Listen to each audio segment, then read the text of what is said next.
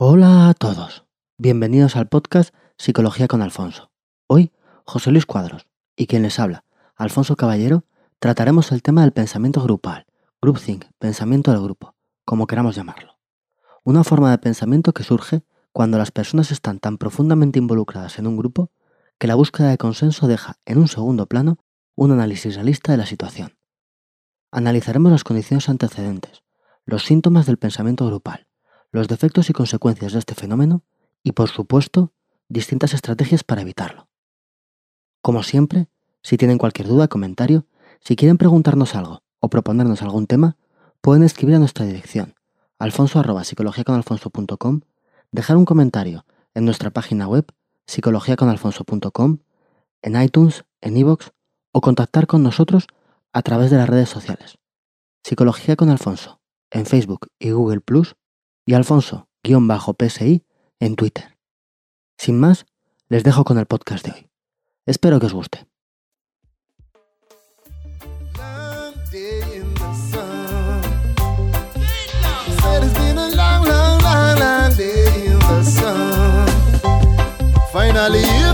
So me sit down round the back and read a book and hold a jar. Soon you know me not to take no chat from no boy, cause me don't have a plan for them. And it no mean me I go send no man for them. Cause if I book them I read and I treat we like clown. Who say we have to take it lying down? Knowledge is the power, we control the tower and rival Elizabeth crown. Yeah, things will be better. Up, up, Mr. Step or elevator. Rise with the wind like a feather.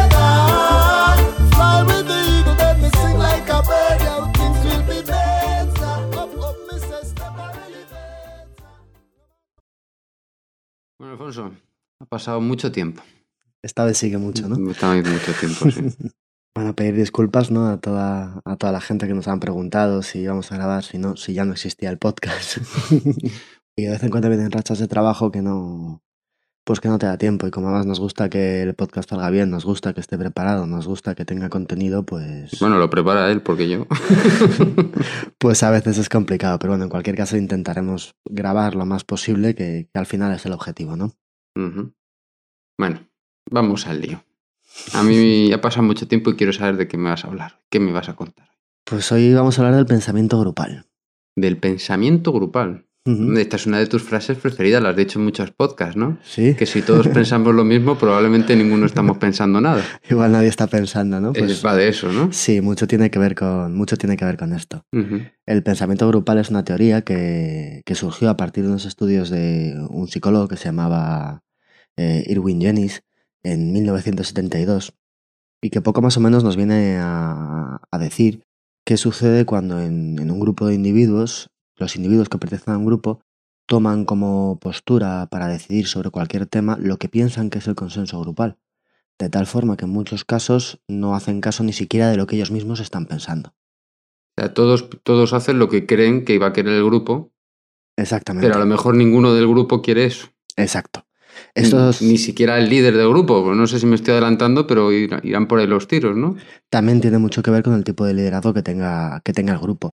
Esto un poco nos, puede llevar, ¿no? Que a lo mejor es, más cercano para las personas porque Janis lo, lo estudió con, con estudios de caso históricos. Pero bueno, puede ser lo que se llama la paradoja de Avilén, que es que un grupo de personas, o a lo mejor una pareja o un grupo de amigos, pues deciden hacer una excursión o deciden ir al cine y al final acaban yendo o viendo la película o el lugar al que ninguno quería ir, pero todos pensaban que los demás era el sitio que les apetecía, ¿no? Sí, lo típico. Yo, mm, vamos a ir al cine. Yo le digo a mi novia, mira, vamos, mm, vamos a ir a ver esta, que no es la que yo quiero ir a ver, Porque creo que a ti te gusta. pero yo creo que es la que le gusta a ella, pero voy a decir, y ella dice, pues vale, venga, vamos a ver esta. No me apetece nada ir a ver esa película, pero si me ha dicho mi novio es que es que le apetece ir. Total, que al final nos tiramos la tarde viendo una película que no quiere ver ninguno de los dos. Uno, uno por otro la casa sin barrer, ¿no? Claro. Y dices tú que este hombre, el Yanis, hizo estudios de caso histórico. A mí, sabes que me gusta mucho la historia, pero ¿qué se puso a ver? Mm, Históricamente, los momentos en los que la gente... ¿qué- ¿A qué se refiere esto de estudio de caso histórico? Pues él estudió casos de decisiones tomadas, fundamentalmente yo recuerdo por el gobierno estadounidense, de crisis internacionales o de, o de respuestas a determinadas situaciones en las cuales la, la decisión final que se tomó pues, fue bastante desastrosa.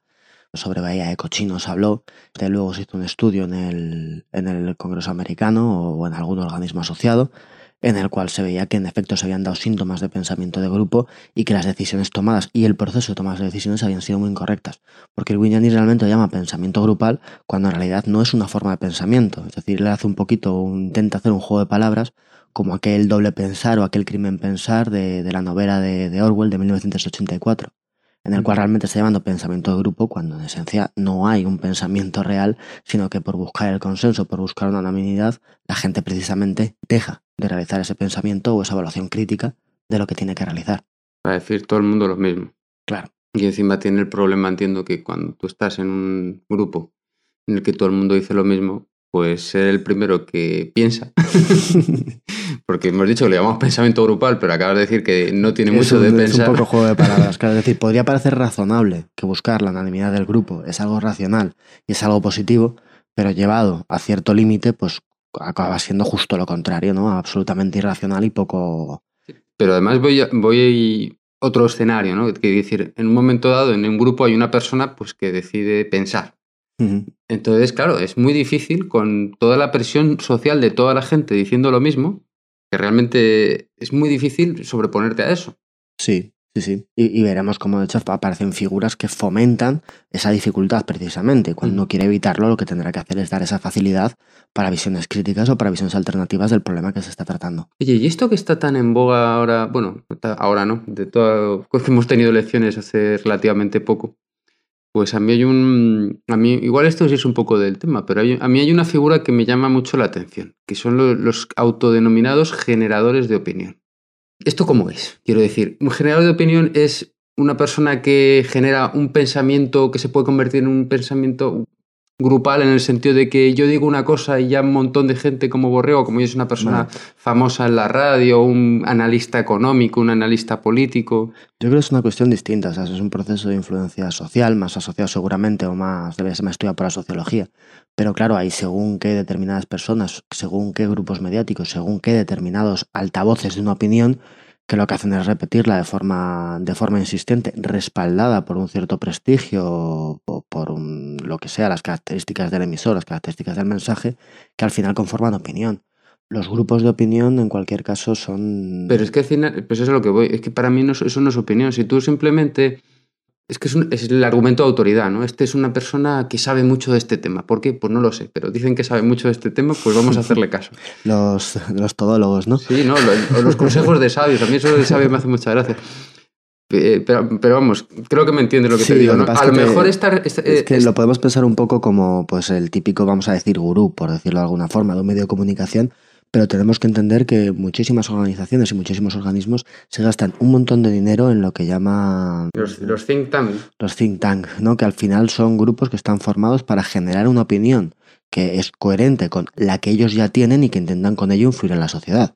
Influir a la sociedad, cuanto más dinero metas en esos grupos, es porque vas a intentar influir a las cotas más altas de la sociedad. De hecho, esto es una de las cuestiones, ¿no? Cuando pensamos en por qué vamos a tratar también el pensamiento grupal o por qué se me ocurrió tratarlo, también hay una cuestión que, que yo creo que todos hemos visto cómo ha ido sucediendo en los últimos años, bueno, en los últimos, desde hace mucho tiempo, que es que cada vez grupos más reducidos de personas toman decisiones en las más altas instancias que afectan a millones de individuos. Entonces, claro, realmente muchas de las decisiones que nos afectan a nuestra vida cotidiana están tomadas por grupos cerrados, donde en ocasiones la disensión no tiene por qué ser fácil o donde se pueden producir fenómenos de este tipo, con unas consecuencias realmente que pueden ser muy importantes para el común de los mortales. Claro, pues es que, es que por ahí un poco iba yo, ¿no? Porque al final dices, volviendo a lo mismo, ¿no? Si todos pensamos lo mismo, quizás ninguno estamos pensando.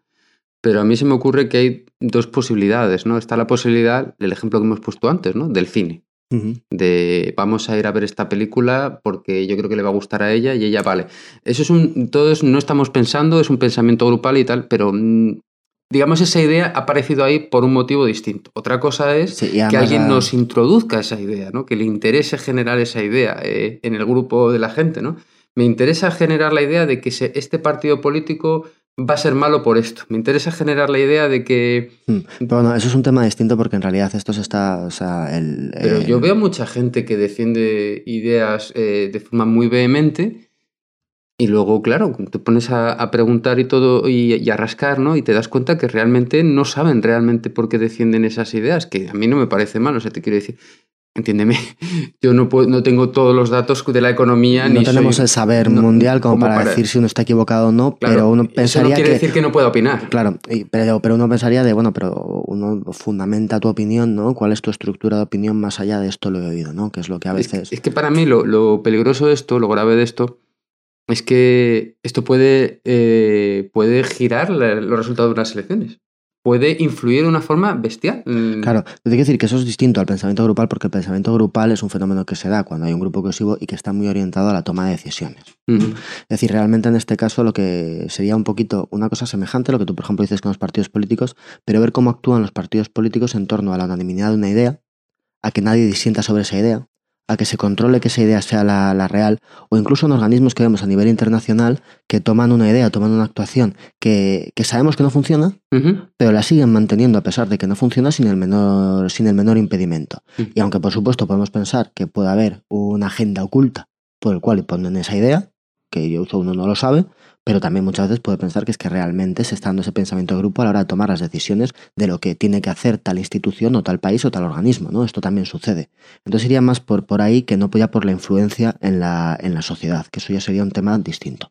Vale. Mm. Que me estoy yendo yo un poco, poco por, mi- por las ramas, De todas, de, de todas formas, bueno, cuando tratamos esto, pues ya hemos dicho, ¿no? Lo de los, los pequeños grupos de poder que tienen, que la influencia, pero yo creo que también se puede ver en muchos aspectos lo que te decía, cuando uno ve un partido político o cuando uno ve a los hinchas de un equipo de fútbol o cuando uno en ocasiones incluso se ve a su propio grupo, yo creo que el observar y ver estos procesos pues puede ser de utilidad. Ujú, aunque esta, esta teoría está muy realizada o está muy dada pues a, procesos de, de decisión que tienen mucho que ver con pues, un gobierno como lo estudio Yanis, o por ejemplo con una empresa, cómo decide si entra o sale de un sector, o cómo toma según qué decisiones, esto yo creo que también podemos ver gran parte de los, de los movimientos sociales en las cúpulas de poder que podemos apreciar en nuestra sociedad, o podemos incluso aplicarlo a nosotros mismos.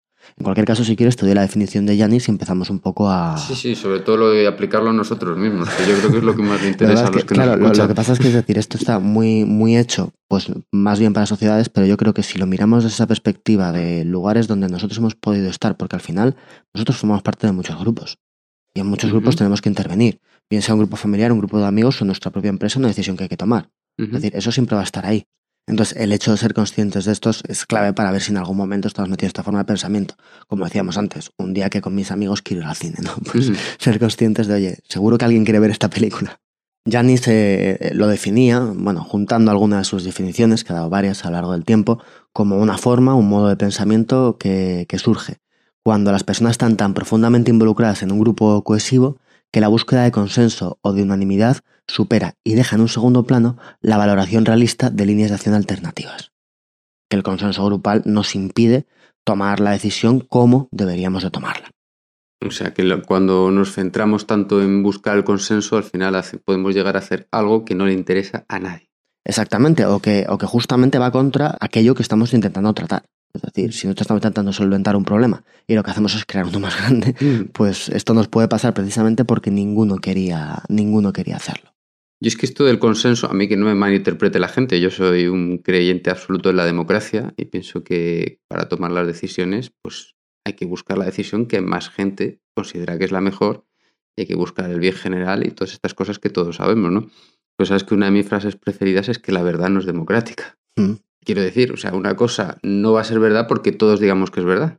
Al final es una cosa que pues todos sabemos. Hay Pero- consensos buenos y hay consensos malos. Claro, pero esto es lo que quiero decir. Yo creo que a lo largo de la historia ha habido muchos grupos que se han, han creado un consenso para que les ha hecho cerrar los ojos a la, a la verdad. De esto estamos hablando precisamente. Exactamente, ¿no? O sea, claro, entonces puede ser lo que dices tú, que sea simplemente un mecanismo que surge porque estando en este, lo que has dicho tú de la definición de, de Yanis, ¿no? Que esa búsqueda tan, tan centrada en el consenso es lo que provoca que se llegue a una cosa catastrófica. Es algo un poco paradójico, ¿no? Porque el consenso es algo bueno, ¿no? Dice, ¿cómo buscando algo bueno como el consenso llegamos a algo que es malo? Claro, veremos que podemos matizar tipos de consenso o tipos de acuerdo con el grupo que van a ser distintos. Veremos cómo es muy importante el, el diferenciar entre, por ejemplo, que yo tenga consenso con el grupo porque el grupo me cae muy bien o porque la idea que estamos defendiendo me parece muy buena. son dos consensos distintos. Si yo lo que busco es estar de acuerdo con esta gente o si yo busco estar de acuerdo con esta idea. Pero una Eso cosa es que tú una cosa muy buscas- distinta. que tú buscas ser aceptado Claro, a que tú buscas construir algo con una idea. Y- Y, Exactamente. esta gente en concreto, mira, piensa como yo, podemos construir algo interesante. claro. En este caso, el consenso a partir de que la idea la he interiorizado y me parece buena y positiva, será bueno. El consenso a partir de, bueno, voy a estar de acuerdo con ellos porque qué gente más maja y simpática y, y yo formo parte de este grupo, pues es lo que nos va a dar problemas. Es decir, esto es como todo, el consenso o no consenso, pues tiene sus partes buenas y sus partes malas. Es un poco cuando nos planteamos, oye, ¿cómo tomamos una decisión? ¿De forma individual o en grupo? Normalmente tendemos a pensar que en grupo es mejor y en muchas ocasiones tiene un mayor índice de acierto. Pero cuando uno decide en grupo también tiene sus desventajas. O sea, si te estoy entendiendo bien, yo me pongo un, un caso práctico, ¿no? Si me encuentro en esta situación, que me encuentro pensando lo mismo que un grupo de gente, pues me tendría que hacer una serie de preguntas, ¿no? Una pregunta que quizá me tendría que hacer es, ¿es para mí muy importante ser aceptado por este grupo? Porque si para mí es muy importante ser aceptado por este grupo, pues en el fondo voy a decir lo que dice el grupo porque quiero ser aceptado por el grupo. ¿O es para mí importante esta idea que se está tratando? Claro, el motivo por el que uno acepta la idea del, del grupo, desde luego va a tener mucha relevancia. Mm. Más o menos si quieres vamos a ver un poquito, porque cuando Janis estudió esto, pues él lo, lo estructuró en un esquema que yo creo que es bastante claro, en el cual por un lado daba unas condiciones antecedentes, eh, luego eso generaba una serie de síntomas que podían desembocar en defectos en la toma de decisiones. Entonces un poco vamos a seguir ese, este- ese, ese esquema general y lo iremos matizando también porque, bueno, ya hemos dicho que Yanis eh, estudió esto con distintos estudios de casos, él ha analizado sucesos históricos que estaban documentados con la perspectiva, desde luego, de que lo estudia una sola persona. ¿eh? Y en ocasiones, pues por ejemplo, cuando estudió el de Bahía Cochinos, pues Yanis remarcaba en sus, en sus estudios la gran cualificación que tenían las personas que tomaban esa decisión. Y eso no deja de ser en parte algo subjetivo, es decir, que estamos hablando de algo que se ha hecho en grupos de caso. Después se han realizado otras investigaciones, metaanálisis, se han realizado incluso con estudios experimentales que matizan algunas de las ideas de Yanis, pero bueno, lo iremos introduciendo según vamos. Sí, porque además justo Bahía Cochinos es un incidente bastante complicado, hay bastantes cosas ahí, ¿no? Los antecedentes, no sé, me parece un poco curioso que utilizase ese... Hombre, desde luego fue un fracaso bastante sonado y, y sí que había cosas que cuando menos sorprendían, ¿no? Pues el, el hecho de que no tenían un plan alternativo por si acaso, digamos, les pillaban. Ujú. Claro, todo eso se había grabado porque yo, cosa que, que desconocía cuando, cuando vi el estudio de caso que hizo Yanis, Es que- haz- Vamos a hacer un pequeño resumen de lo que es Bahía Cochinos, porque estamos aquí hablando de Bahía Cochinos, igual la gente no sabe lo que es. Bahía Cochinos, bueno, la, la verdad que tampoco soy un experto historiador, esto se lo dejaríamos a los de Istocas, ¿no? A- o a Zafarrancho. Pero bueno, Bahía de Cochinos pues fue un, un intento de invasión, de invasión cubana por parte de Estados Unidos en la primera, vamos, en el inicio de la administración Kennedy, en el cual pues cogieron a un grupo de despatriados eh, cubanos de... Sí, digamos, iban con la disidencia, ¿no? Con la gente que estaba un poco en contra del régimen de Castro. pues formaron un pequeño ejército, les dieron un apoyo militar y bueno, les mandaron a una invasión. Su plan fundamental era coger alguna ciudad a partir de ahí que una parte de los que eran pues la, la oposición al régimen castrista se juntara a ellos y a partir de allí con apoyo de Estados Unidos pues conseguir de alguna forma recuperar ¿no? Cuba Sí, pero es un poco complicado porque dicen que el presidente casi se lo impusieron, que llegó ahí. Es una, una cosa Claro, un poco complicada. si Por yo- eso te decía yo que era complicado. Claro, ¿Y si dónde yo- está el pensamiento grupal aquí? pues que en realidad las decisiones que se tomaron o el cómo se hicieron estaban absolutamente influenciados por un plan que ya estaba prehecho, no había prácticamente voces críticas, las que hubo se acallaron y luego había defectos en la forma de orquestar aquello que eran realmente, pues cuando menos sorprendentes, lo que te decía, es decir, no tanto ver la historia global de de Cochinos, ¿no? que por un lado nos llevaría mucho tiempo y por otro lado yo creo que hay muchas cosas que pueden ser discutibles, como tú dices, pero sí que por ejemplo esto no tenían un plan de acción alternativo si por un casual les pillaban, por así decir, y les vinculaban con aquella invasión. Claro, no tienes un plan alternativo frente a que esto pase, pero si de repente resulta que en la prensa de tu país empiezan a aparecer noticias de que tú vas a mandar una invasión a Cuba antes de mandarla, hombre, plantéatelo y pon un plan alternativo, ¿no? O toma alguna decisión. Fue como, no, vamos a seguir con el mismo plan sin más motivo que seguir haciéndolo, ¿no? Se produjo ahí una especie de todos de acuerdo, una unanimidad, una- un pensamiento de que, De que no podía salir mal. de que no podía salir mal, de que aquellos eran unos torpes, el otro grupo, de pues todo lo que ahora vamos a ver que es básicamente esto del pensamiento grupal. Luego se, se estudió, se, se fiscalizó lo que allí pasó por el propio gobierno estadounidense y en efecto, claro, vieron que aquello fue un desastre de decisión. Lo que pasa es que, claro, como todas estas cosas, muchas veces lo, lo juzgamos post hoc, ¿no? Pues pues luego habría que ver, ¿no? Si hubiera salido bien, si hubieran hecho el mismo estudio, y hubieran decidido aquello como iba. Sí, lo de los estudios a veces es bastante curioso. Pero bueno, vamos si quieres con las condiciones antecedentes. La primera condición que Janis pone como condición necesaria pero no suficiente, pero le da una gran importancia, es la cohesión grupal. Lo que sucede es que es, lo que tú decías antes, cuando hablamos de cohesión grupal, hay cohesiones grupales que son muy buenas y hay cohesiones grupales que igual no son tan buenas. Hay algunos estudios que dicen que, bueno, que la cohesión grupal no es tan relevante y lo que sí va a ser más relevante es la búsqueda de un acuerdo como base porque tendríamos que diferenciar dos cohesiones, lo que te decía, una cohesión basada en el atractivo interpersonal, en que la gente quiera pertenecer al grupo porque es un grupo atractivo, porque es un grupo de poder o porque es gente como yo, y luego hay una cohesión centrada en el compromiso con la tarea del grupo. Es decir, hay grupos que son muy cohesionados porque quieren sacar algo adelante, en cuyo caso la cohesión no tiene por qué desencadenar un pensamiento grupal como lo vamos a entender. Entonces hay que diferenciar esto, porque a veces puede parecer que, hombre, si la cohesión grupal nos lleva a que el grupo funcione mal, no, no, es una condición que ya disponía como necesaria, pero no es suficiente. Hay cohesiones grupales que son buenas. Y desde luego la cohesión grupal, pues no lo sé. Hace que la gente tenga solidaridad en un grupo, simpatía mutua, predispone a la gente a trabajar en, en el grupo y a realizar tareas que son importantes para el grupo, mejora la autoestima, disminuye la ansiedad de las personas que lo integran. Es decir, la, la cohesión grupal no es de por sí una cuestión negativa pero cuando la cohesión grupal tiene los motivantes que, motivantes que no son adecuados y además importa o impera, es cuando tendremos los problemas. Sí, pues somos animales sociales, entonces la cohesión social no, puede ser mala, porque, bueno, puede ser mala, pero... Puede dar mal resultado. Puede dar mal pero... vamos, que, está en nuestra naturaleza, ¿no? Claro. Somos animales. Es decir, que no, no, criminalicemos tampoco algunas cosas que vamos a decir que tienen, tienen mucho que ver con cuáles son los orígenes de eso que sucede. Claro, pues que no es lo mismo un grupo que se junta para conseguir un objetivo y otra cosa es, montas un grupo de, yo qué sé, se me ocurre el típico grupo de guays en el colegio o en, el que tú quieres ser el grupo de los guapos, de los listos, de los no sé qué. Es un grupo excluyente, un grupo que,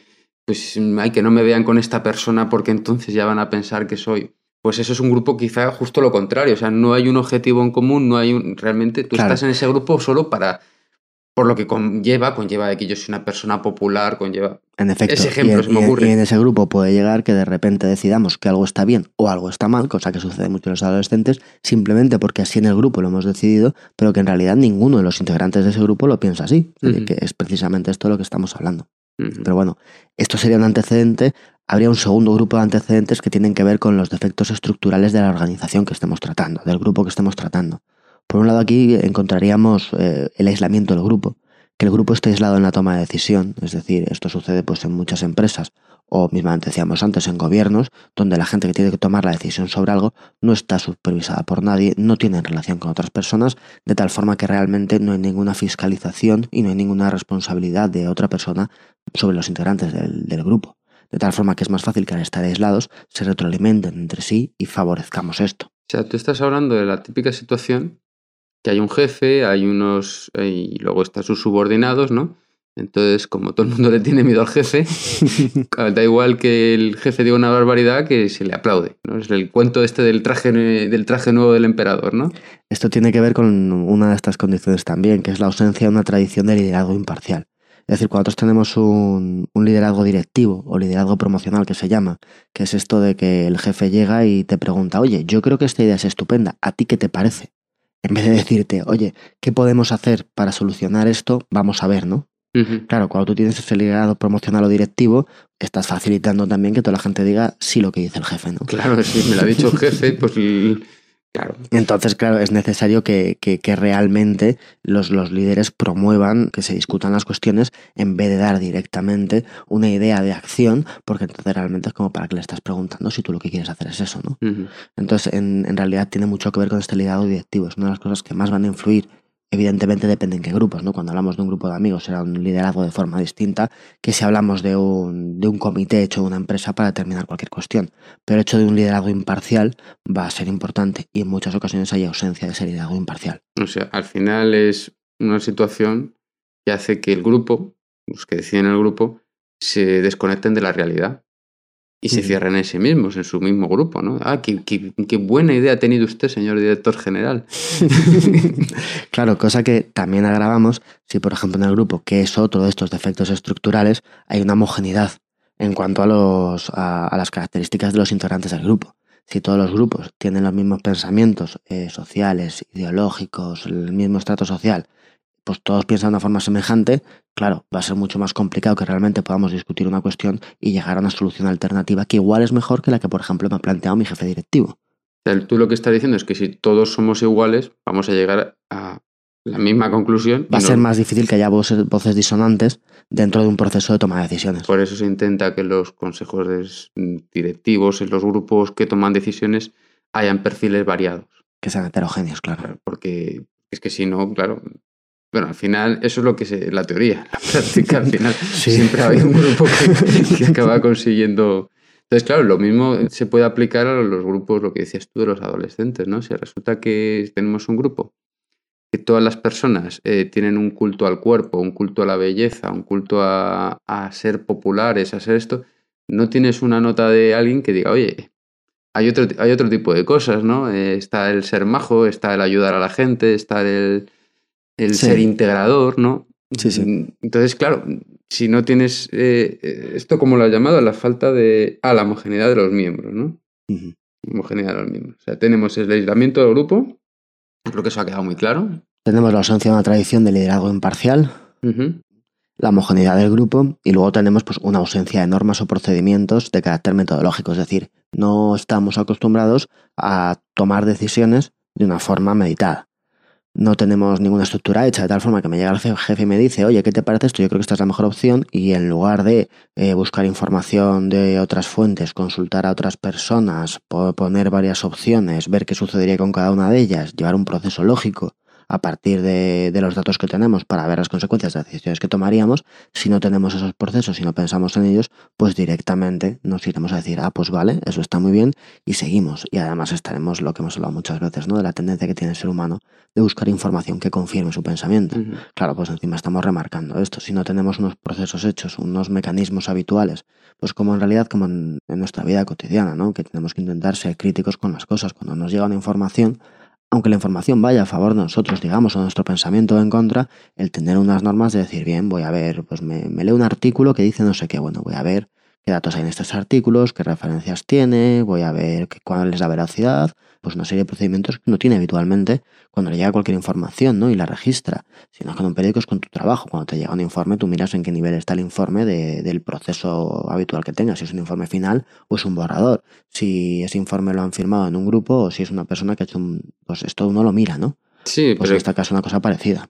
Claro, cosas sencillas, como ejemplo, siguiendo con el ejemplo de Vaya Cochinos, a nadie le cabe duda que una persona que, su trabajo es dirigir un grupo militar, es una persona que está preparada para ello y seguro que, que tienen una norma muy clara y es que tú tienes que tener el plan A, B, C, el plan de huida, un montón de cosas, ¿no? Bueno, también hay, en, yo no, no, lo sé, pero también muchas veces pues, la sociedad avanza y hay estructuras de toma de decisión que se quedan un tanto obsoletas. Ya, pero te quiero decir, eh, sí, pero da la sensación que ahí se, se obvió esta, idea, ¿no? Lo que dices tú, ¿no? La falta de normas, procedimientos y metodologías, ¿no? usted, eh, matándonos vivos lleva, lleva el ser humano por los 150.000 años que, somos de Homo sapiens sapiens. Y ya sabemos lo que pasa. Claro, intentar tomar una posición enemiga se lleva haciendo, ni te cuento, desde piedras hasta... Pues parece ser que, que es bueno tener un plan B, parece ser que es bueno. Yo creo que hay literatura al respecto, podríamos mirarlo. No, y, no sé, vi por ejemplo el tema, enganchando un poco al tema empresarial, ¿no? Las, empresas tienen lo que llaman el, manual de calidad, ¿no? Los procedimientos de calidad. Y es muy curioso cómo está montado esto, porque un buen día, por así decir, resumiéndolo mucho y simplificándolo, es, eh, bueno, usted escriba su manual de calidad. ¿Quién lo va a escribir? Lo escribe la propia empresa. ¿Qué procedimientos va a tener? La propia empresa. Entonces, yo digo, pues mire usted, cada vez que yo vaya a invadir una posición enemiga, voy a tener un... No, pues igual, cada vez que yo vaya a hacer un, estudio de mercado para esto, tengo que tener en cuenta esto, esto, esto. Y haces una lista de aquí una serie de cosas. Y luego, tienes que comprobar si tú has seguido esos procedimientos que tú mismo te has marcado. Sí, sí. Al final, todo esto son eh, métodos Sí, cosas para, que, para defenderte de caer en estas cosas, ¿no? Cosas que no vienen mal en nuestra vida cotidiana. Es decir, que tengo que hacer un proceso y, lo, y sé que lo voy a repetir con el paso del tiempo, pues me hago una lista de cuáles son las fases del proceso y la voy luego enriqueciendo y de, esta forma, ¿no? Pues de alguna forma tenemos ese control. Vamos, a, a mí me parece que sí, que es eso, es una cosa que tiene que hacerse. Igual aquí, si hablamos de un grupo de amigos, no tiene tanto sentido, pero desde luego si hablamos de una organización empresarial o hablamos de un grupo en el gobierno o hablamos de este tipo de cosas, tiene mucho sentido y se obvia mucho. Pero bueno, luego otra serie de factores, los últimos no hemos visto la cuestión de grupo, un factor para Yanis fundamental, ¿no? Los defectos estructurales y luego tendríamos otro conjunto de grupos que serían los contextos situacionales. Hay contextos situacionales que está caracterizado bien por amenazas, bien por tensiones, que van a generar también en que sea más fácil que aparezca el pensamiento grupal. Un alto grado de estrés sería, sería uno de ellos, una amenaza externa o una necesidad de responder algo de forma rápida, desde luego va, va a hacer que, el pensamiento de grupo pueda cundir con más, con más facilidad porque el grupo se siente amenazado, porque el grupo tiene que tomar una decisión, porque en este caso un liderazgo promocional es abrazado por los integrantes del grupo. Él ha propuesto una solución, venga, hacemos esta. Mm. ¿No? ¿Por qué? Porque estamos amenazados, porque tenemos prisa por lo que sea. Entonces va a ser un factor importante. Es una reacción al contexto, ¿no? Es como cuando se habla muchas veces de la de cuando surgen ciertos movimientos de derecha, de izquierda, por ejemplo, cuando surgió el nazismo, probablemente si no hubiese un sentimiento en la sociedad de mm, la, cuando se perdió la Primera Guerra Mundial, la humillación que representó cómo, cómo se firmó la paz y ese tipo de cosas, si no existiera eso, quizá mm, el pensamiento grupal que se produjo después no hubiera sido tan fácil claro, porque, a cabo. Porque además ese pensamiento, esa, esa amenaza o ese estrés o esa sensación que, que, tienen los integrantes del grupo también les lleva a estar más cohesionados. No, y cosas también que se, han hecho en, en URSS y en otros países, quiero decir, a mí es que me da la sensación que incluso a veces se busca, ¿no? Eh, eh, si yo quiero que unir, se dice, no hay nada. No buscar amenazas externas un enemigo común. ¿no? Exactamente, es sí, lo que iba a decir. Buscar un enemigo común. Entonces aquí es lo mismo, ¿no? Yo quiero generar un pensamiento grupal para que todo el mundo entre en esta idea que voy a inocular yo. Yo soy un líder malvado y perverso. Entonces, ¿qué es lo que tengo que hacer? Lo vemos todos los días en las elecciones, en esto. No, no, es que aquellos van a traer esto. Es que estos son los no sé cuál. Es que estos son los que llevan no sé cuánto tiempo haciendo no sé cuánto. Estos son los que son, tienen estos amigos y, y, y van a, y, y, pactan con. Sí, sí. Es decir, ellos son el enemigo. Y uh -huh. ellos son malos. Eso además hace que haya más cohesión en mi grupo y eso genera un ellos contra nosotros que puede ayudar a promover pues esto, un, un pensamiento de grupo dentro de ese, de ese, sector de la población o dentro de, de lo que estemos tratando, un país o, o, lo que sea. Y luego otra cuestión que también va a influir va a ser una baja, baja autoestima del grupo. Bien sea porque ha tomado decisiones equivocadas, bien sea porque moralmente la tarea que tiene que decidir es de alguna forma pues moralmente o sea, comprometida pero baja autoestima del grupo quiere decir que los integrantes del grupo tienen poca autoestima de ellos mismos o del grupo al que pertenecen. En general del, del grupo al que pertenecen. Porque cuando uno tiene baja autoestima, imaginemos que tú has tomado una decisión te, te vas del grupo. si no me gusta ese grupo. Que tú has tomado una decisión meditada y todo lo demás y resulta que la decisión ha salido mal. Tu moral va a descender. Pues igual eres ahora mucho más proclive a adoptar la primera decisión que alguien proponga porque, bueno, pues yo es que a mí no se me da bien decidir o a mí no se me da bien pensar, bueno, ya que lo haga él y entonces adoptamos de repente todos la misma idea de forma más simple, que si todos sabemos que cada uno aportando su opinión llegamos a un buen resultado. O bien en ocasiones también que los grupos toman decisiones que de por sí son difíciles y de alguna forma puede dar lugar a una difusión de la responsabilidad. Es decir, si... Eso, eso, es un tema que me encanta, que me encanta y me aterroriza, el tema de la, de la difusión de la responsabilidad. Claro, eh, ¿quién mató al rey Fuentevejuna? Aquí somos Fuentevejuna todos veremos, ahora. Veremos al final que uno, una de las cosas que uno tiene que hacer para evitar el pensamiento del grupo precisamente es dejar muy claro a los integrantes de estos grupos que deciden que aunque la decisión se tome como grupo, aunque la decisión luego se derive hacia otra persona que representará eso, oye, que hay una responsabilidad personal en la decisión que tomamos. Porque si no es mucho más fácil el coger y decir, bueno, pues lo que diga el grupo. Bueno, lo que diga el grupo, pero cuidado, que ahí va tu responsabilidad también. Y esto sí que vemos que falta mucho. Claro, es que, pero es que eso nos está pasando todos los días, ¿eh? Constantemente, sí, sí. En nuestra sociedad hay muchas veces una falta de responsabilidad en según qué, qué instancias o niveles que asusta. No, y, y, y da la sensación que se busca. Se busca para, mira, mm, si esto se cae, si esto se viene abajo, a mí que no me vengan a decir porque no, no solo no. soy yo. Sí, sí, al final la culpa es del, la culpa es de la estructura no de las personas que ocupan la estructura, ¿no? Es un poco lo que, lo que sucede. Entonces, claro, el que las personas asuman esa responsabilidad personal a la hora de tomar una decisión va a ayudar mucho a que el pensamiento de grupo no suceda, porque es como, no, oiga, mire, es que yo aquí me estoy jugando, o sea, realmente me estoy jugando una responsabilidad, así que no voy a aceptar lo que diga la mayoría porque quiera caerles bien. Entonces, si yo tengo un grupo, yo, yo tengo una empresa pequeña, mediana, ¿no? debería intentar evitar la difusión de la responsabilidad. Porque si yo propicio situaciones en las que se genera la difusión de la responsabilidad, estoy propiciando el pensamiento grupal y estamos hemos visto bastante claro que el pensamiento grupal puede llevar a que todo el mundo defienda una postura que no es buena, pero ni un poco para ninguno de los miembros del, grupo, ni el grupo en sí. Entonces, claro, eh, es un problema porque quiere decir que tienes que castigar a la gente. No, a ver, aceptar la responsabilidad no significa cara cruz o blanco negro, sino que realmente cada uno tenga su parte de responsabilidad en la decisión que ha tomado. Claro, pero es que, pero es que bueno, pues bueno, igual castigar es algo muy fuerte. Decir, bueno, vamos a ver, tú tienes un puesto de, dirección de este grupo y has tomado esta decisión. igual que si hubiese salido muy bien, tendríamos que reconocer todo lo que has producido y todo esto. Si ha salido muy mal, sí, sí, pues, cada, responsabilidad cada uno de los integrantes del grupo tiene una responsabilidad sobre la decisión del grupo. No es el grupo como ente, ente que nadie sabe exactamente qué es el que ha tomado la decisión, ¿no? no son las personas. Al final lo que sucede es que los de arriba del todo dicen son los que toman las las decisiones gordas, son los, también los que deciden sí, sí. ¿A quién le cae responsabilidad de su pues, decisión? claro, nosotros lo hemos hecho mal, no, tampoco lo hemos hecho tan mal, no era parecía que lo más adecuado, ¿no? Pues Habéis sido vosotros. Pero bueno, esto serían un poco, ¿no? Ya hemos visto la cohesión del grupo, defectos estructurales y contextos situacionales que pueden provocar ese, ese pensamiento de grupo. Pero bueno, ¿a qué lleva esto? Pues este pensamiento de grupo, de todas estas condiciones antecedentes, nos pueden llevar a una serie de síntomas, que son la manifestación del pensamiento grupal, que decíamos que luego nos pueden llevar a un mal resultado en la, en la decisión. ¿Cuáles son los síntomas que podemos tener? Hay, bueno, hay tres, tipos de, síntomas distintos. El primero de ellos es una visión de superioridad del grupo que toma la decisión, una sobreestimación del grupo. Dentro de esta sobreestimación del grupo tendríamos por un lado la ilusión de invulnerabilidad, que es lo que tú decías antes, ¿verdad? La creencia de que el grupo es invulnerable, que no puede fracasar, la creencia de que nada pasará si seguimos unidos, esta creencia que se asienta de repente en las personas que lo forman, la creencia también de que el grupo es inherentemente moral lo que yo digo es lo razonable, es lo que es así, es lo que es de ley, ¿no? Y, de repente hay una percepción exagerada de la corrección de los planteamientos del propio grupo. Joder, pues es que esto es un poco... Esto, esto ves las noticias antes de las elecciones y ahí lo tienes. No, pero, pero, más, más, más aún, vete más atrás. O sea, da igual qué grupo humano cojas, ellos se consideraban el, el, pueblo elegido. ¿Cuántos, ¿Cuántos pueblos han dicho que son el pueblo elegido? Sí, eh, sí. ¿Cuántos han dicho que quien no hace esto está condenado, ¿no? Es un infiel o no sé qué.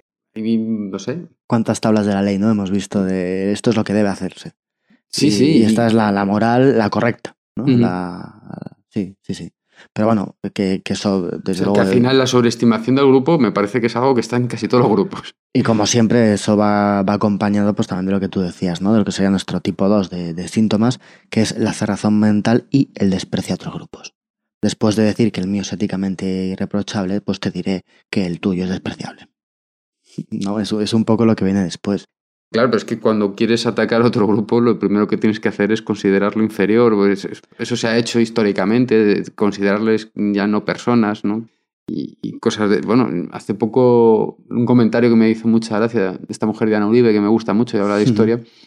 Y claro, entonces mm, llegaban los europeos a, a Sudamérica y decían, y, estos, y claro, decían, estos monumentos tan grandes no los ha podido hacer esta gente. hay gente que ya dice que lo han hecho los extraterrestres, pero vamos a ver, ¿por qué esta gente no se puede inventar el cero? ¿Y por qué, Luego también está esa tendencia a pensar que todas las civilizaciones anteriores eran tontos o algo así. Sí, no, pero sobre todo me, refiero yo a la idea ¿no? de llegar a otro, otro pueblo y tener la idea de, tu superioridad, ¿no? El, lo que llamaban la doctrina del, destino manifiesto, ¿no? Y estas cosas. No, hasta que sigue bastante vigente, ¿verdad? En, sí, ¿no? Los países, al final fue un montón durante un siglo. O sea, eh, hubo gente que leía el, origen de las especies de Charles Darwin con idea, ah, vale, bien, pues entonces yo soy la raza superior y, es mi destino manifiesto eh, someter a los demás, ¿no? Y es mi... Claro... Cuando les hablabas de aleatoriedad no se lo tomaban bien. Pues claro, al final, esto primero hemos visto la, sobreestimación del grupo. Desde mi punto de vista, todos los grupos se sobreestiman. y luego, la cerrazón mental. Muchos grupos. Sí, sí, sí. De todas es igual, aquí, muchas veces estamos aquí hablando, pues no acabas de decir de los europeos, tal. Bueno, también de todas formas la gente también que mire y que piense en esos grupos pequeños que, que también sucede. Decir, nos hace falta irnos a un país que se sienta mejor que otro país. O sea, nos podemos ir a una comunidad de vecinos que se siente mejor que la comunidad de vecinos de al lado. Que realmente esto sucede a todos los niveles. No, claro, y que al final que no estamos criticando o dejando de criticar. Vamos a No, ver lo que que- decimos es que esto puede tener malas consecuencias, pero lo que quiero decir es que a veces, y es verdad que estos estudios de Yanis están muy orientados a grandes decisiones y grandes cosas, pero que pensemos también en cómo podemos aplicar lo que realmente vemos en muchas ocasiones, pequeños grupos de personas, te quiero decir, desde una madre y una hija que están muy unidas y deciden que van a hacer no sé qué y no consultan a nadie y resulta que al final lo que hacen les sale un desastre. Y eso muchas veces es un pequeño grupo que se ha formado, que realmente es muy cohesivo, que no nos hace falta en ocasiones irnos a, a hablar de grandes grupos, ¿no? Que siempre todo esto se puede escalar. Mm. Pero bueno, tenemos dentro de esta cerración mental que decimos, tenemos por un lado la estereotipación de los exogrupos, un, un clásico en, en la formación de grupo, que es la estereotipa del exogrupo, habitualmente con una imagen pues homogénea, uniforme y peyorativa de los miembros de otros grupos rivales. Y otra cuestión que también sucede mucho, y mucho en la toma, en la toma de decisiones, que es la, la racionalización colectiva.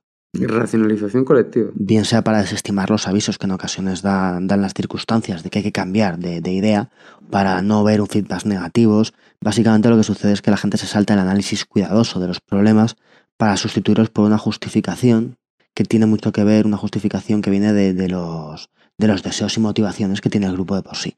El grupo quiere una cosa y lo que hace es dar todo un argumentario sobre por qué esa cosa es buena sin realmente analizarlo, ¿no? sino que responde a esto.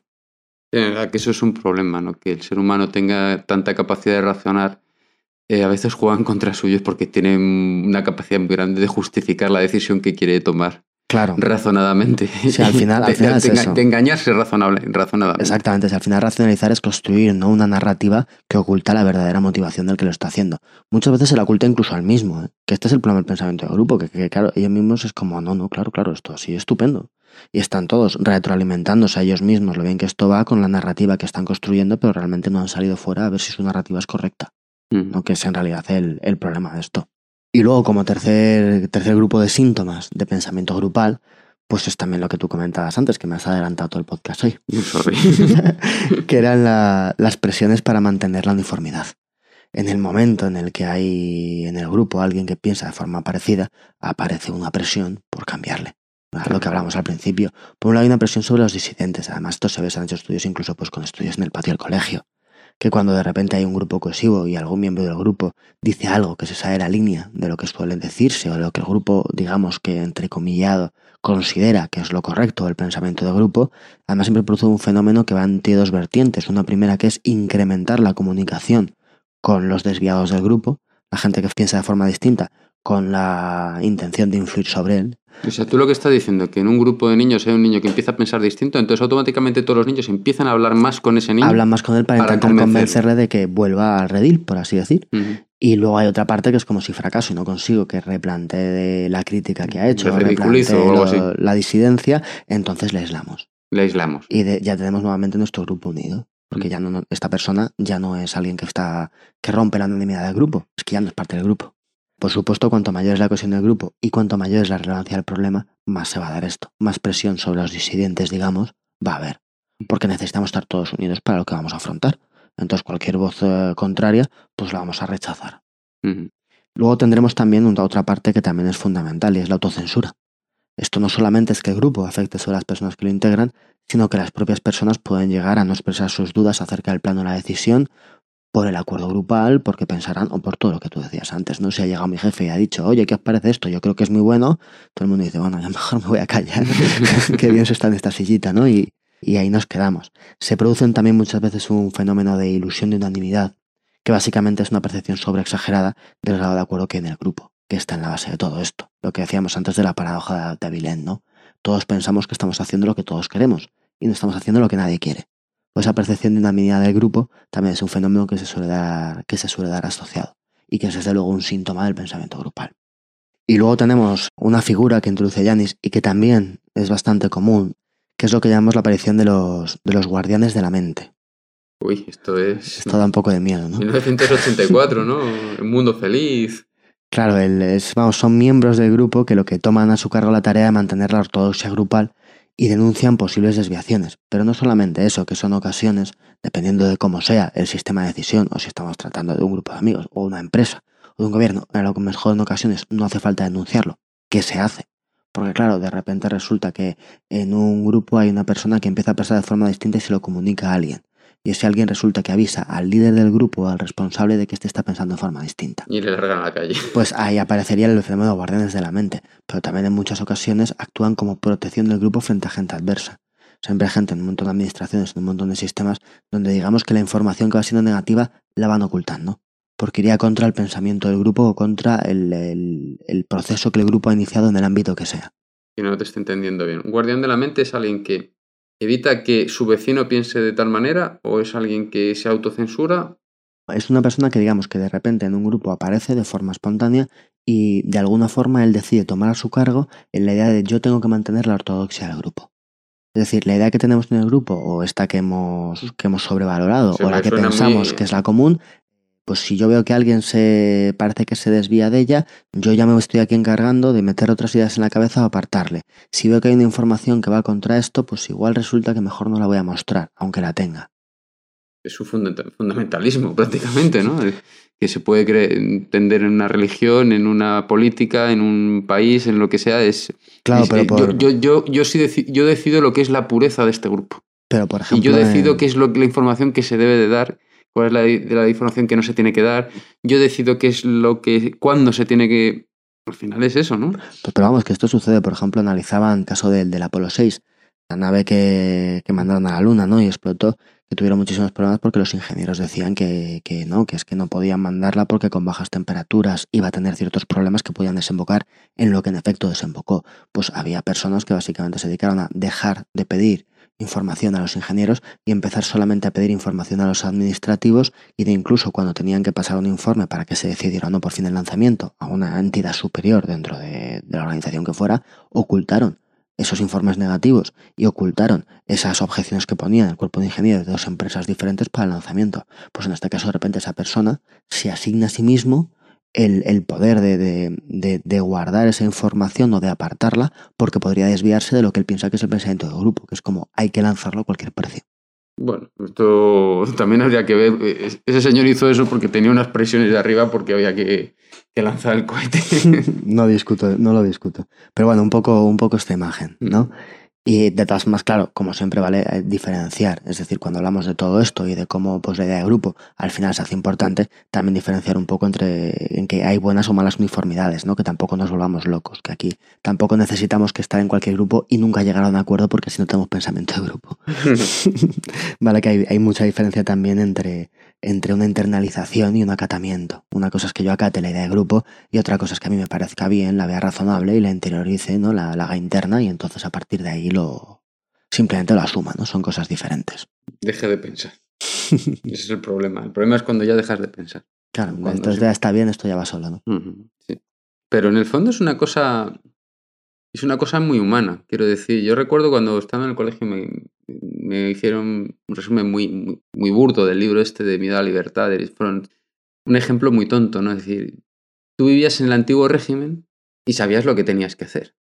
Tenías, eres un agri- agricultor, tenías que cosechar y sabías que iba a llegar el señor feudal, le tenías que dar un montón de la cosecha, era muy justo y tal, pero tú sabías lo que tenías que hacer. Sí. El señor feudal te protegía de que venían otros, hasta que un día no te protegía, y, pero ese día ya no te enterabas porque. Ya da igual. porque ya da igual. Pero entonces ya llega lo que es el miedo a la libertad.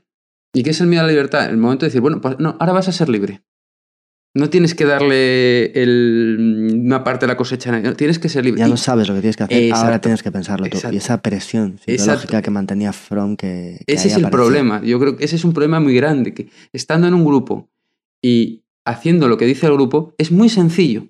Yo simplemente tengo que hacer lo que dice todo el mundo para ser aceptado, para tener mi grupo, esto. Pero si yo ya empiezo a pensar por mi cuenta, pues me puedo encontrar pues, con todos los, los trabas que hemos dicho. Podemos encontrar esta, este que llamo yo el fundamentalista que, que empieza a decir, a, a quitarme información para que yo no piense así.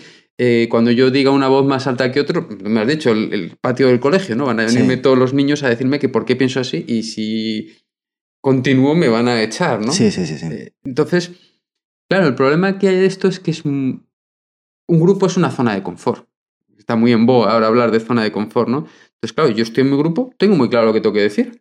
Sí, sí. y además es- en los grupos eh, enseguida se detecta quién es el líder, tal, pues lo que diga ese, hacia allá, el borreguismo, ¿no? Pero es muy, es el miedo a la libertad. El problema es que... el el estrés y la tensión que te lleva el de repente no tener, o sea, no saber qué hacer. En Exactamente. definitiva es no sé qué hacer y ahora tengo que decirlo y eso me conlleva un estrés, una presión psicológica, una responsabilidad y un montón de cosas. Ya no sé cuál es mi futuro. Que también está unido. Es decir, yo cuando nacía en un pueblo, ¿no? Que es lo que le hablaba, ¿no? Cuando uno nacía en un pueblo y nacía agricultor, yo ya sé lo que voy a hacer de aquí a dentro de 40 años. Tensión ninguna. Posibilidades tampoco, Claro. pero tensión ninguna. Entonces sí, sí, sí. Tiene, tiene mucho que ver con esto, sí. Ujú. Y bueno, si hemos visto los síntomas del pensamiento, del pensamiento grupal, ¿no? Retomando un poco el hilo del podcast, pues tenemos también la, la consecuencia de todos estos síntomas que venían de la cohesión de grupo, de defectos estructurales, del contexto situacional, pues la consecuencia de todo esto vendría a ser pues una serie de defectos en la toma de decisiones. Fundamentalmente Yanis pues establece una serie de 6-7 defectos que, que, bueno, yo creo que más o menos los hemos ido viendo, pero los nombro en cualquier caso. Por un lado, una revisión incompleta de las alternativas o los objetivos, ¿no? que a menudo se limita simplemente a considerar la, la alternativa o el objetivo elegido inicialmente. Mi jefe llega y dice, oye, ¿qué os parece hacer esto? Y en lugar de coger y decir, oye, pues vamos a ver, porque también podríamos hacer esto, también podríamos hacer esto, es como, ah, pues eso yo creo que no es mala idea. Ya, pero igual hay mejores, ¿no? Pues esto prescindimos de hacerlo. O incluso el personaje este que hablabas tú, que, va- que me está filtrando la información para que no se me ocurran otras alternativas. Claro, encima. Un insuficiente análisis del riesgo que conlleva aparejado cada decisión. Cuando nos manejamos sobre una idea y la aceptamos como tal sin más, en muchas ocasiones ni siquiera pensamos las consecuencias que va a tener esa idea, que eso yo en, el- en la sociedad se ve bastante. Eh, muchas veces no se llega a hacer una reevaluación de las alternativas rechazadas inicialmente, incluso aunque comencemos bien el proceso y digamos, uy, esta no me parece, esta sí, decidimos que vamos a ver con esta, la montamos un poco, hombre, de vez en cuando hay que revisarlo y las alternativas que hemos desechado, pero que podrían ser también válidas, ver si encajan mejor a nuestras nuevas situaciones según avanzan los procesos, ¿no? Sí, parece muy lógico todo, sí. Una insuficiente búsqueda de información, ¿vale? Estamos tan acostumbrados muchas veces a buscar lo que queremos encontrar, ¿no? Si nosotros nos dan una opción, nos quedamos directamente con esa opción, lo que luego vamos a hacer es buscar información que la apoye, ¿no? Relacionado con lo que decíamos de racionalizar. Por ejemplo, o sea, los medios de comunicación, ¿no? Si tú siempre ves la misma cadena de televisión y siempre compras el mismo periódico, pues lo, lo vas a tener muy Claro, sencillo. y si además compras el periódico de cadena de televisión que te dicen más o menos con aquello con lo que tú estás de acuerdo, pues, pues ya, estamos a- ya estamos ahí. Tenemos también buenos sesgos en el procesamiento de la información muy relacionados y la ausencia también de un plan de contingencia ante posibles fallos. Que esto nos lleva a otro fenómeno que está bastante relacionado, que es lo que llamamos la escalada de compromiso. Es cuando una organización o un grupo toma una decisión sobre algo y aunque realmente ese algo resulte imposible, el hecho de haber empezado a realizar esfuerzos en la persecución de ese algo si eso lo juntamos con el pensamiento de grupo, hace que ya aquello sea imparable. Como hemos eh, dedicado estos recursos a esto, ya no quiero retirarlos y lo que hacer va a seguir dando más recursos a esto hasta el fin de los tiempos, en una escalada del compromiso que hacemos con la idea que tenemos, aunque ya todos sepamos que aquello no va a funcionar, porque como ya hemos empezado no vamos a parar. Claro, y, al, final el que levanta la voz en, el- en la empresa. Yo- ese ejemplo que me has puesto me, me suena muy Sí, de- empresarial. Oye, que es que esto... esto no funciona, pues mete más recursos, Pero si ¿no? es- Que- si- y tú dices que hemos tirado no sé cuántos... Claro, No puede no funcionar. Esa Claro, frase es... esto es. Claro, que también está la frase esa que se dice muchas veces de que como no sabía que era imposible, lo hizo. Sí. Ahí tendríamos, tendríamos que verlo, habrá casos y casos, ¿no? Pero la escalada de compromiso, desde luego, es, es algo bastante evitar. Mm. Esto sería un poco todo lo que tiene que ver con el pensamiento grupal, ¿no? Sus condiciones antecedentes, los síntomas del pensamiento grupal y los defectos en la toma de decisiones que originan. Todo esto, por supuesto, puede llevar a un mal resultado en la, en la decisión. Ahora, ¿qué podríamos hacer para reducir el pensamiento grupal, ¿no? Que entiendo que, que, que es en Pero es esencia... que para mí el problema que hay aquí es el de Eric Fromm. O sea, es que hay gente que le da igual que se tome ma- malos, las malas decisiones hasta cierto punto. Lo que le importa es estar tranquilo, saberlo cómo va a ir su vida y ya está. Lo que muchas veces Por eso le tendremos que responsabilizar si va a decidir y si no, no tenerle en ese grupo de decisión. Ya, ya. Ya, pero es que aunque no esté en el grupo de decisión y forma parte del grupo, como tú muy bien has dicho, él está formando parte de esa masa que genera presión Sí. en el resto de, de miembros y imposibilita, en cierta medida, o dificulta que otras personas eh, levanten la mano.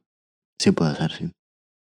Pero bueno, ¿qué cosas podríamos hacer? Son muy, muy orientadas ¿no? a grupos de decisión, pues quizá de alto nivel, algunas otras no tanto. Lo primero que tendríamos que hacer y que, que es fundamental es asignar el rol de evaluador crítico a todos los miembros del grupo. Evaluador. Me ¿vale? gusta. Es decir, tenemos que ser evaluadores críticos. Esto tiene mucho que ver con el, con el líder, que tiene que permitir ser criticado sin tomar represalias. Esto que parece una piedad no es tan, no es tan fácil en, en según qué ocasiones. Podemos incluso pues, pedir un feedback de una forma anónima en según qué, qué organismos. Es decir, en ocasiones si creemos que la gente puede estar cohibida para criticar o para evaluar de una forma diferente aquello que se está poniendo, no pasa nada por dar a las personas la oportunidad de forma anónima dejar, dejar su comentario o su, o su impresión. Esto, por supuesto, está ligado a la responsabilidad personal, ¿no? Hacer ambas cosas, son evaluadores críticos, porque también tenéis una responsabilidad personal. Y además, cosas de estas que dices tú, de, de preguntar en todos los en todas las escalafones de la cadena de, de mando de, o de, De la jerarquía. De la jerarquía, sí, mejor la jerarquía. Es, eh, es una de las cosas que se ha implementado con todo este tema de la calidad y los modelos estos de calidad total y todo esto y han dado resultados muy buenos. Pues parece que, como es obvio, resulta que el tío que está abajo de la cadena de montaje se le Sabe ocurren que- unas ideas estupendas para hacer el, pro- el proceso mucho mejor, mucho más rápido y que encima él es mucho más feliz. Claro, y además sabe dónde falla porque está viéndolo. El que está arriba del todo, por muchos máster y muchos estos que tengan, no se le ocurre que... Ve, ve un número Claro. muy bueno, pero no sabe lo que está pasando, sí. Otra cosa que va a ser clave, ya hemos dicho, es que el líder mantenga una actitud imparcial. Si ya empezamos Sí. de una forma, es como, bueno, pues entonces, mira, no, no preguntes. El líder tendrá que decir cuál es el alcance de problemas, cuáles son los recursos disponibles, y si- porque si no, no hagamos un grupo, ¿no? O sea, si, si lo que quieres es que en tu opinión, pues mira, no, no va a hacer falta. No hace Sí, claro, pero es que incluso el punto uno es fundamental la actitud del líder, porque si tú no tienes un líder que sea receptivo a todas estas ideas de la gente, eres un dictador, básicamente. Claro, claro, lo que pasa es que entonces nos queda la incógnita de para qué tenemos un grupo aquí, ¿no? Exactamente. Con- concretamente. Pero bueno, Pues porque se vive a gusto y feliz, y te lo dice Erich Fromm, es por eso por lo que existen. Pero bueno, si estamos en una organización y tenemos que tomar algún tipo de, de decisión, pues siempre va a ser conveniente pues formar varios grupos, por ejemplo, ¿no? Una especie de divide y vencerás. Bien sea para plantear y evaluar las medidas o para analizar las decisiones que tomamos. Si tenemos varios grupos independientes, a ser posible también antes de tomarse la decisión, va a ser más fácil que salgan ideas diferentes, que no estén influidos unos con otros. Y aunque se pudiera dar el pensamiento de grupo en ambos, en ambas secciones que hemos hecho, podrían ser ideas distintas. Si tengo tres grupos, se han generado tres pensamientos de grupo distintos. Y ahora decido de estos tres pensamientos de grupos cuál es el mejor. Eh, Claro, y implantar, como decíamos, procesos específicos de toma de decisión. Oye, mira, antes de decidir, tienes que informarte, tienes que mirar esto, tienes que sopesar al menos tres opciones, es decir, una serie de cosas que uno, si tiene en cuenta, pues va a minimizar las posibilidades de que esto suceda. Dar también una cosa que ya llamaba reuniones de segunda oportunidad. Es decir, bueno, ahora que ya hemos pensado sobre esta opción que tomamos, vamos a ver las que descartamos y ver si alguna ahora nos parece mejor idea. Entre otras cosas porque ahora le hemos dado una vuelta más a esto sobre lo que estamos intentando decidir. Es que al final todo esto es sobrevalorarse a sí mismo y siendo el sí mismo el grupo. Sí. Es decir, no, esto es muy fácil, esto lo decido yo. Esto es muy sencillo, no necesito más información, no necesito someterme a una metodología, no, esto así, pim Sí, una y- serie de ilusión de vulnerabilidad, de sobreestimación del grupo que, que se dan. Yo claro. creo que esa es una de las características fundamentales que, que uno tiene que, que buscar para detectar la posibilidad de estar cayendo en el pensamiento grupal, pudiendo formar parte de cualquiera de estos actores que hemos, están saliendo aquí, que pueden ser el pensamiento grupal. Si tú detectas que hay una idea de, de qué bueno soy yo, yo grupo, yo esto, que qué fácil es todo, qué, qué pocos problemas me van a salir, está todo controlado, pues Sí, sí, sin, sin ninguna dudas. Luego hay otra serie de, de cuestiones que tienen mucho que ver básicamente con salir fuera. Es decir, cuando uno pertenece a un grupo, mm, de vez en cuando sacar la cabeza de ese grupo para ver otras ideas de fuera del grupo es fundamental. Si estamos diciendo que el pensamiento grupal lo que hace es que haya una unanimidad que realmente no es razonable, pues hombre, sal fuera del grupo. Ujú. Si estás en una empresa, pues discusión con asociados de confianza, porque hay veces que hay material sensible que no puedes comentar a 10 personas a ver qué les parece, ¿no? E invitar a expertos en esto o buscar información, lo que decíamos, si a tomar una decisión sobre si comprarme una casa o no, pues no nos juntamos y lo pensamos. También tendré que ver cómo está el mercado, tendré que ver cuáles son las tendencias que pueda haber, tendré que ver pues un montón de cosas, ¿no? ¿Qué ha hecho la gente antes? Claro, ¿En qué se ha equivocado la gente antes? claro. ¿En qué me he equivocado yo antes? Claro, es que es así. Apuntarlo, eso sí, eso va a ser importante casi para todo. Y por cierto, esto de, de discutir con gente de fuera, con asociados, invitar expertos, ver información, eso antes de tomar la decisión. que muchas veces es algo que se hace después de tomar la decisión. Claro, porque Yo tomo la decisión y me vengo a buscar un experto que, piense lo que yo para que me respalde. No, esto no, esto no funciona. Eso sí es perder el tiempo. Claro, yo estoy decidiendo si invertir en energía solar o en energía eólica, tomo la decisión de eólica y luego voy a buscar un experto. Buscar... Sí, he buscado un grupo de expertos que respalde la medida que he tomado. Claro. Pero es así como se hace. ¿eh? Es lo malo, es lo malo. Sí, sí, pero por eso te digo que, que seamos conscientes. Es decir, que cuando veamos que esto pasa, digamos, pues mira, la decisión bien tomada, no lo sé, Mm. pero no tiene por qué estar. Ya puedes tener cinco grupos de expertos, que si los has traído a posteriori para justificar tu decisión, esto no nos sirve. Luego también, bueno, fomentar las discusiones abiertas. No confundir el silencio con el asentimiento, que esto en ocasiones pasa en, en muchos lugares, ¿no? De si nadie dice nada está porque todos estamos de acuerdo, con lo cual estamos además potenciando esta ilusión de unanimidad. No, si nadie dice nada, igual es porque nadie está de acuerdo, pero nadie se atreve a decirlo. Eso de que el que calla otorga no es verdad. No, no, no, no es cierto. Luego, pues eh, técnicas que son, que son interesantes. Un miembro del grupo haga de abogado del diablo. Siempre es interesante alguien que esté criticando las propuestas que se dan cuando tenemos que tomar una decisión. Vas a tomar una decisión sobre algo importante, sobre ir al cine esta tarde, no hace falta. Pero, No te creas. ¿eh? pero bueno, mucho cuidado de todas formas, que si el abogado del diablo siempre es el mismo, al final nadie le escucha, al final no tiene sen- sentido, tiene que ser un papel rotatorio. Hab- Había una cosa que a mí me gustó mucho, que de estas cosas que hace, son más cosas para niños, ¿no? De debates y juegos de esto, que ponían a dos chavales debatiendo y cuando llevaban, yo qué sé, 10 minutos, 15 minutos debatiendo, le decían, pues ahora tú vas a de- defender la posición del otro. Esto yo creo que se hace incluso en concursos de debate, ¿no? Que aquí, Sí. bueno, aquí- Pero eso es muy interesante, En ¿no? España al menos no tienen mucho, no tienen mucho predicamento, pero desde luego en otros países se hacen. Y claro, es una cosa muy interesante porque debatir muchas veces es debatir unas ideas que ni siquiera tienen por qué ser las tuyas, claro. Ujú. Te da la posibilidad de, De generar enfocarlo. nuevos argumentos, enfocarlos de otro punto de vista, el construirlo. Y, y sí, supongo por lo que tú dices, ¿no? Que de repente te das cuenta de que eh, habitualmente cuando uno discute sobre algo, por muy convencido que esté, la persona enfrente acostumbra a tener también algo de razón, aunque estemos discutiendo. Es decir, podemos no estar de acuerdo, pero oye, yo tendré una parte de razón y tú tendrás otra, ¿no? Que a veces no se puede llegar a una síntesis, pues a veces no.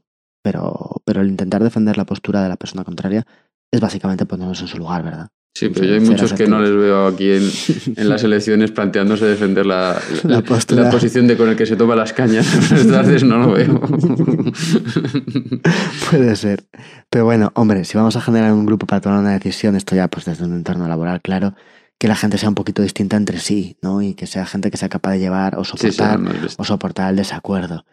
Y en realidad, pues como siempre, hombre, eh, en según qué circunstancias y casos, también me imagino que por eso alguien estará escuchando el podcast, pues el conocer esto y también explicar cuando uno forma un grupo de cualquier tipo, las cosas que pueden pasar por este grupo, va a ser interesante. Si la gente es consciente que el pensamiento grupal se puede dar en un grupo, cuando menos habrá quien esté alerta.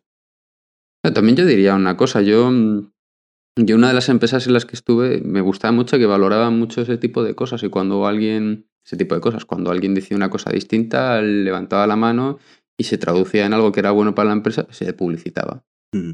No tanto por la publicidad de la persona, publicidad, perdón, de la persona, que claro que le viene bien porque quiere mejorar en su carrera pre- profesional, sino porque este- el mensaje que estás dando al resto de la gente es, oye, nos equivocamos, oye, valoramos que alguien nos diga que nos hemos equivocado. Claro. Todas estas cosas de los grupos y todo esto, desde mi punto de vista, un poco un punto de vista laboral de los años que llevo trabajando, eh, es muy, muy, muy importante la, la actitud de los jefes, de los que están arriba del todo, ¿no? Entonces, en un trabajo de esto está claro quién es el jefe. Los grupos que no son del trabajo de esto, pues son los líderes, son ese tipo de cosas. Entonces, al final, un grupo es mucho la actitud de los líderes. Sí, de las estructuras que se generan, que muchas veces están generadas por esto, ¿no? Es decir, cuando a un líder le das un poder... Pero de ahí la importancia de los líderes. Una importancia fundamental. Vamos. Más aún de la, de la mucha que sabemos que, que tienen, ¿no? Porque muchas veces el líder es importante no solo por lo que dice, no solo por lo que. sino por las actitudes que tiene, por las cosas que promueve. Sí, sí, pero bueno, que muchas veces eh, también tiene mucho que ver con, con los las organizaciones o las ideas de fondo que tienen las organizaciones. Si una organización quiere promover que salgan nuevas ideas, no puede actuar de una forma en la cual no escuche esas ideas. Y cuando eso lo pones a todos los niveles, no son ya solamente los líderes, ¿no? Cuando tú haces consciente a todo el mundo y no se hace consciente mandando mensajes o haciendo memorándums, se hace consciente lo que tú dices. Es decir, cuando cualquiera que tiene una idea, esa idea es tomada en consideración y si es buena se aplica. Y eso sucede a todos los niveles. De repente existe una libertad entre las personas y una búsqueda por obtener esas ideas. Y es cuando obtienes un valor añadido respecto a tu organización. Eso tiene unas ventajas y unos inconvenientes. Pero no es solamente una cuestión de líderes, ¿no? sino que también muchas veces es de la estructura global de la organización. Porque si tú tienes un jefe que es muy buen líder, que hace todo esto, pero luego él mismo dentro de la estructura no se le hace caso, no se le oye, pues al final difuminas el efecto. Claro. Es decir, tiene que darse ambas cosas, tiene que, tiene que darse realmente, es decir, si es lo, lo que decimos siempre, ¿no? Siempre que nosotros queramos pues implantar cualquier cambio, cualquier cosa en una organización, si no cuentas con el apoyo de la parte más alta de la organización, estamos no haciendo nada. Da igual lo que escribamos, digamos, comentemos o, o los cursos que hagamos, lo que, lo que queramos. Hace falta que eso sea a todos los niveles y hace falta que eso sea la idea que tenemos en nuestra organización. Pues sí, pues sí, muy interesante. Pero bueno, pues esto, esto es todo. Esto es todo. Finalmente, sí, sí. ¿Te Vale. resulta interesante entonces? Sí, sí, me resulta interesante. Bueno, pues nada, no sé cuándo volveremos a grabar. Espero Pero- que, espero que en poco, espero que este inicio pues una serie de Le podcasts. podéis que echar la culpa a él, que yo estoy en jornada continua. Esto es pensamiento grupal, es el jefe y, si el jefe no tiene una actitud que lleve... No, no bueno, tiene nada en, que ver. en- cualquier caso, bueno, pues espero que les haya gustado y que intentaremos grabar lo más que podamos y aunque a veces no podamos y que, es decir, si, si algún día dejamos de grabar, os lo diremos. No, no veo, no veo ese, ese día cercano. Sí, igual que si es verdad que tenemos menos tiempo, que hay épocas mejores y peores, no, ni, ni nos hemos planteado dejar de grabar. ¿eh? No, no, no. Intentaré desde luego que tengamos, que tengamos una periodicidad mejor, miraré si hay formas alternativas de hacer esto y sobre todo pues porque si hay gente que le gusta y que le entretiene y que le resulta esto útil, ¿no? Y al final es por lo que uno lo hace y si uno puede ayudar a eso, pues, pues encantado. Entonces buscamos la forma de tener la mayor periodicidad posible, pero desde luego, bueno, de, de momento aquí nos vamos a quedar. Y daros las gracias a todos los que nos habéis escrito, os habéis, nos- os habéis interesado, que, que se agradece muchísimo, de verdad. Mucho, mucho. Pues nada, un saludo y nos vemos, espero que pronto. Un saludo a todos, muchas gracias.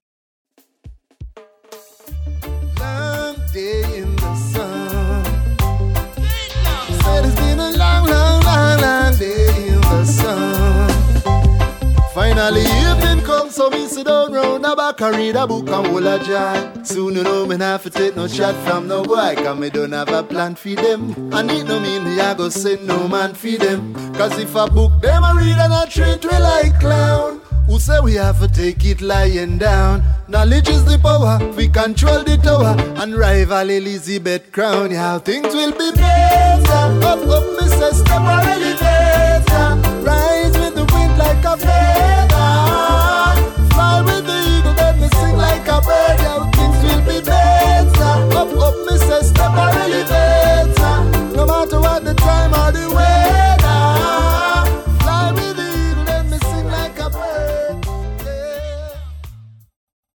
El tema del podcast de hoy es Knowledge is the Power, de Brian Art.